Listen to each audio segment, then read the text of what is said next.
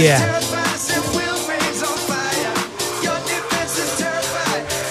Te hago una pregunta, Martín. Will Dime, Griggs ¿cómo es inglés, ¿no? Eh, Will Griggs es galés.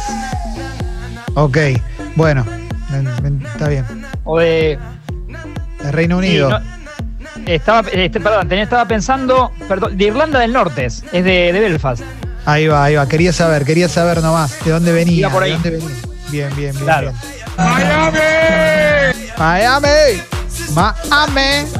Era de ahí cerquita y bueno, y en esa euro fue furor, por eso que contamos. Casi por no jugar, pero se hizo el héroe de todo el mundo y en los pubs cantaban de esta manera.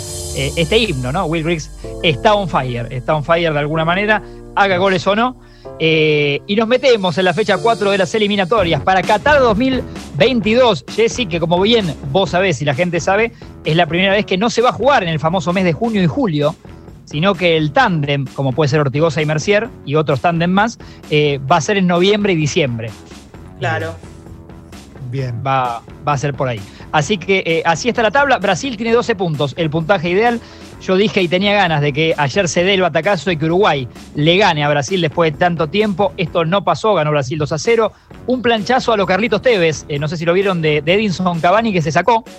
Terrible. Eh, No lo vi, no lo vi, pero nos viene bien, ¿no? Nos viene bien porque no juega, ¿no? Contra nosotros. Exactamente, claro, porque en marzo del año que viene, nos queda lejos todavía, pero en marzo del año que viene. Y en Santiago del Estero, en un estadio nuevo que está, por lo que estuve viendo, está espectacular, eh, muy lindo en Santiago del Estero. Eh, vamos a jugar con Uruguay y después visitaremos a Brasil. Una pavada de doble fecha de, eliminatorias, la, la fecha 5 y 6 que se vienen en marzo del año que viene. Ah, falta un montón todavía. Igual, o sea, la verdad es que me ilusiona. me- es de esas fechas que te dan ganas de ver. Dos partidos así está buenísimo. Totalmente, sí, sí, sí, sí. Eso, eso va a pasar. Brasil decía con puntaje ideal con 12. Ahí nomás estamos nosotros, ¿eh? 10 puntos tenemos. eh, y Ecuador tiene 9. Y ahora paso a andar de Argentina. Pero déjame, Clemen, saludar desde acá a Gustavo Alfaro y el laburo que está haciendo con Ecuador porque es un despelote. Eh, ganó los tres partidos al hilo, o sea, perdió con nosotros y después los últimos tres viene de ganarlos al hilo. 6 a 1 a Colombia, le ganó ayer. Un resultado totalmente resonante y acá creo que Ale tiene algo para aportar. Sí, que además ganó 6 a 1 con 6 jugadores infectados de coronavirus que no pudieron ser parte, entonces tuvo que meter a 6 suplentes. Es cierto, es cierto, y lo tenía, eh, según leía también prensa de Ecuador y demás, eh, como en pocos meses Gustavo Alfaro todo el laburo que hizo y cómo conoce al plantel y cómo va a ver eh, la liga local, equipos como Delfín, que hemos comentado acá, Liga de Quito y demás, Sí. lo metido que está con el proyecto y lo felices que están los jugadores con él, la verdad que sorprende, en poco tiempo hizo en estos tres partidos, que los tres que ganó al hilo, hizo 13 goles Ecuador. Tremendo, tremendo. Tengo una pregunta para hacerte, Martín. Eh, ¿Qué pasa con Colombia? ¿Qué pasa con Colombia? Porque ayer obviamente fue tendencia el mejor de todos, José Peckerman. Sí. Mucha gente pidiéndolo. Pero Colombia no suele eh, estar tan abajo en un resultado en un partido de eliminatorias y menos contra Ecuador. Me sorprende mucho lo de Colombia, eh, venía de perder 3-0 con Uruguay. eh, cuando vos lees más o menos el 11 de titular de Colombia y hasta los que están en el banco, decís, me siento a ver un partidazo. en el- o sea, con James, con Muriel, con Duban Zapata, con Fabra, con Cardona.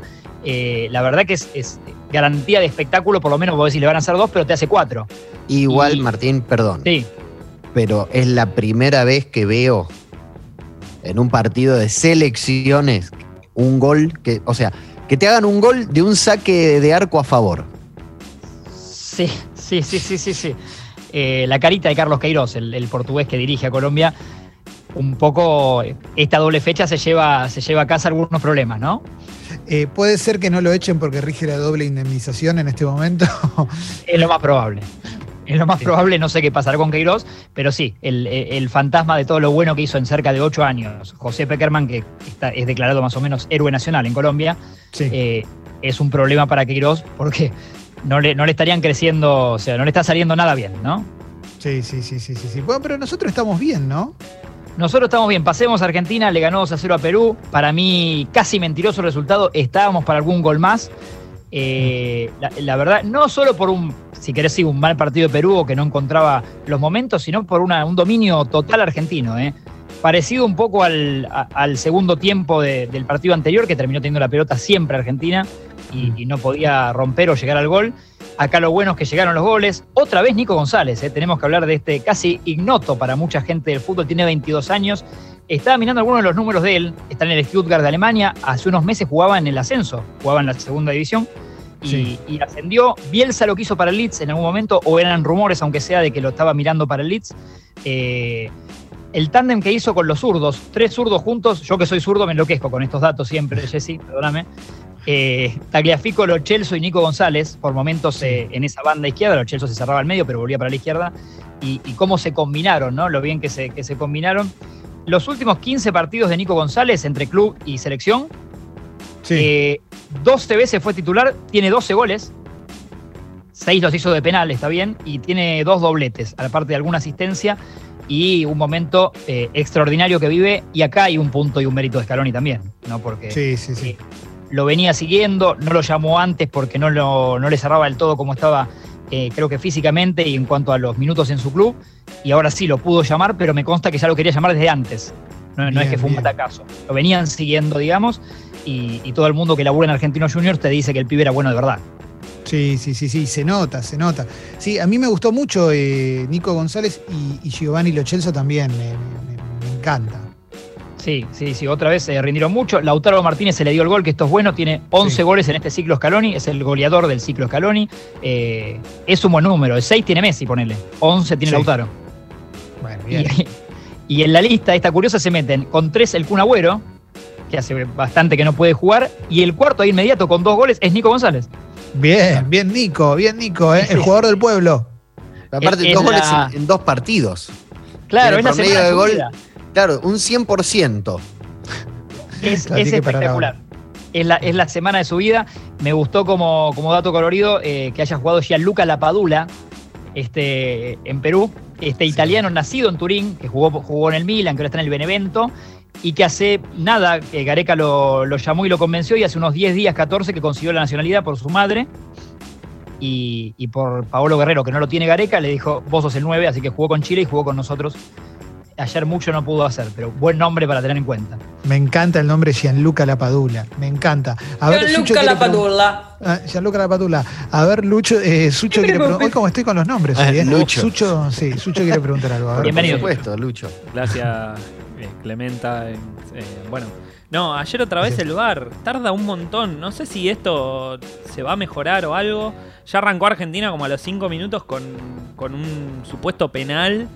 Y Cualquiera. Tuvo siete, no sé si, sí, viste, depende de la cámara que lo ponías, era fractura expuesta o, o era pelota. Y aparte, 7 minutos estuvo. Totalmente, Sucho, es un buen punto el que, el que das eh, por eh, Wilmer Roldán, el árbitro, para mí un buen árbitro, obviamente, internacional, pero eh, sometido a esto del VAR, yo estoy de acuerdo con que llegue la tecnología y, y- y se apoyen los árbitros en eso, totalmente, o sea, a favor de que eso pueda ayudar. Pero cómo lo están manejando, o al menos en Sudamérica en general, no está ayudando, porque después pasa eso al ojo humano, a los árbitros que lo llaman al, a los que están ahí en el container, digo, que lo llaman al principal por cucaracha y le dicen, vení, revisa esto. Y la revisó, porque bueno, nosotros la veíamos, vos viendo el partido veías lo que le mostraban a Roldán. Sí. Es tendenciosa, porque si yo te paso a, Cle- a Clemente comprando en el kiosco un alfajor y te pongo 15 veces el video y te digo y te digo por el oído, mirá que Clemente está agarrando del bolsillo derecho, está agarrando un peso que me parece que no era de él.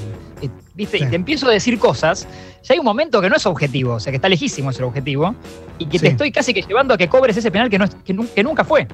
Sí, para mí ese, ese bar del principio del partido, el del supuesto penal truchísimo, Sí. parecía directamente, está bien, eh, es, casi como nuestro deporte, ¿no? Pero parecía directamente que era como cobrar un penal ahora para Perú, por favor. Necesitamos un penal ahora, porque era, era un papelón. Por suerte no lo cobró, igual, así que me quedé feliz. Perdón, sí, sí, yo cuando le dedicó, le dedicó tanto tiempo eh, me asusté porque dije, y lo va a cobrar, porque lo están llevando a que lo cobre.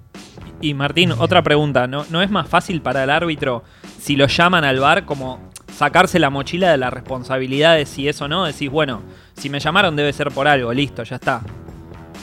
Y sí, sí, para el árbitro, por eso te digo, para, para mí por momentos no solo deja de ser una ayuda, sino que es un problema, porque él quiere llevar los tiempos del partido, querés eh, agilizar y un montón de, consejos que les dará FIFA a los árbitros o Conmebol también, y, y tenés eh, por cucaracha que te dice, no, no, no, eh, te aconsejamos que vengas ya a revisar esto.